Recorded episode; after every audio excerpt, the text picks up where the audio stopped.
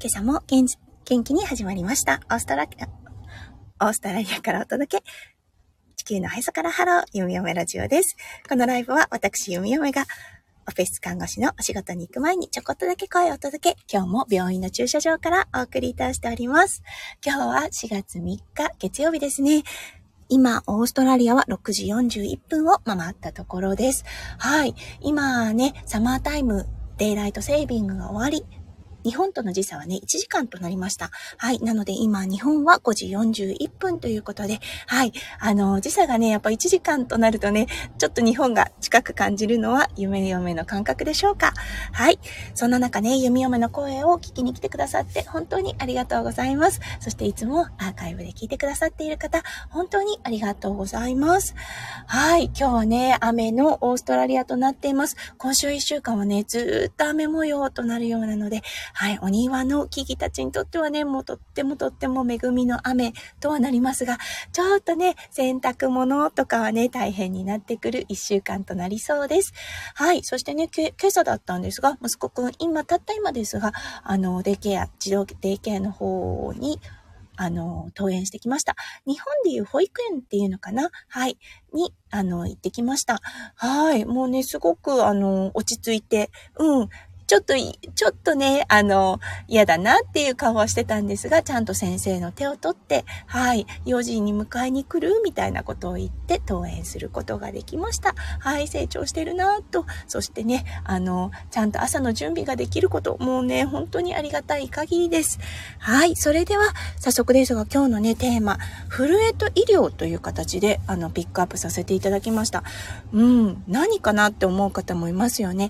皆さん緊張した時に震えって出ると思います。弓嫁はね、特に人前に出た時ですね、もう震えが止まりません。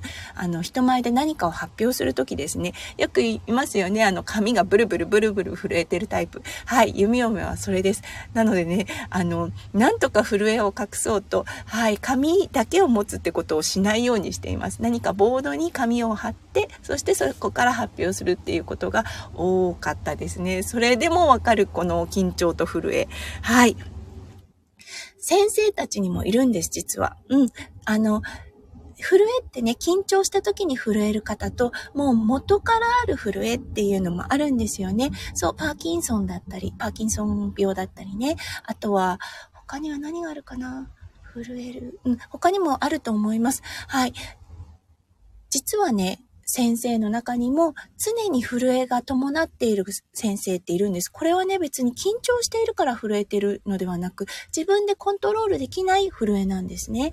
はい。そしてね、何名かの、うん、15年ぐらい、あの、麻酔看護師をしていて、何人かもその常時震えがある方がいました。その方たちってね、ほんと努力家だと思うんですね。っていうのは、震えは患者さんに伝わりますよね。そうすると患者さんは緊張するわけで、その緊張をどう和らげるか、話術があるですとか、あとは、その震えを笑いに変えれるというかね、うん、あの、本当努力しないと伝わらない部分ってやっぱりあるんですよね。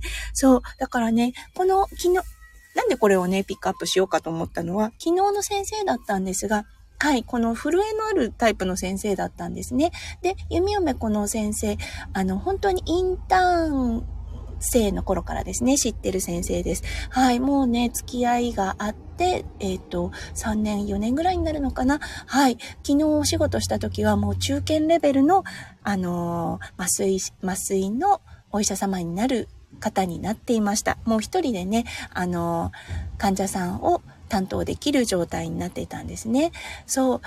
最初の頃はね、震えを見てた時に、あ、もしかしたらこの子は、あの、この方は緊張してるのかなって思ったんです。うん。だけどね、昨日お仕事もう一回してみて、あ、そっか、このか、この先生は元から、あの、震えがあるタイプの先生なんだなっていうことに気がつきました。はい。そしてね、すごく成長していたんです。もう話術もね、やっぱり元からの話術もあったのかもしれませんが、はい。もうその震えをね、笑いに変えれる患者さんの不安は取り除く。だけど震えあるからごめんね、みたいな感じで、うん、うまくね、患者さんの気持ちを誘導していました。はい。そう、そしてね、やっぱり、あの、震えがある。これってね、大きなディスアドバンテージだと思うんですね。そこを乗り越えるように、はい、もうめちゃめちゃ技術が上がっていました。そこにはね、やっぱり影での努力が努力の賜物だと思うんですね。そう、そこをカバーできるように、そう、例えばね、点滴の管を入れるのは一発で入れるようにするであったりとか、あとは脊椎注射ですよね。の時も、うん、あの、一発でそこのポイントに入るようにする。できるようにするっていう陰ながらのね、努力をいっぱいしたんだろうなっていうのが、はい、手に取れました。自分でね、コントロールできない部分を努力でカバーする。素晴らしいなと思いました。そしてね、この先生だったんですが、きっとね、いい先生になるなと思ったんです。うん。というのは、やっぱり患者さんの気持ちっていうものに寄り添える先生になると思うんですね。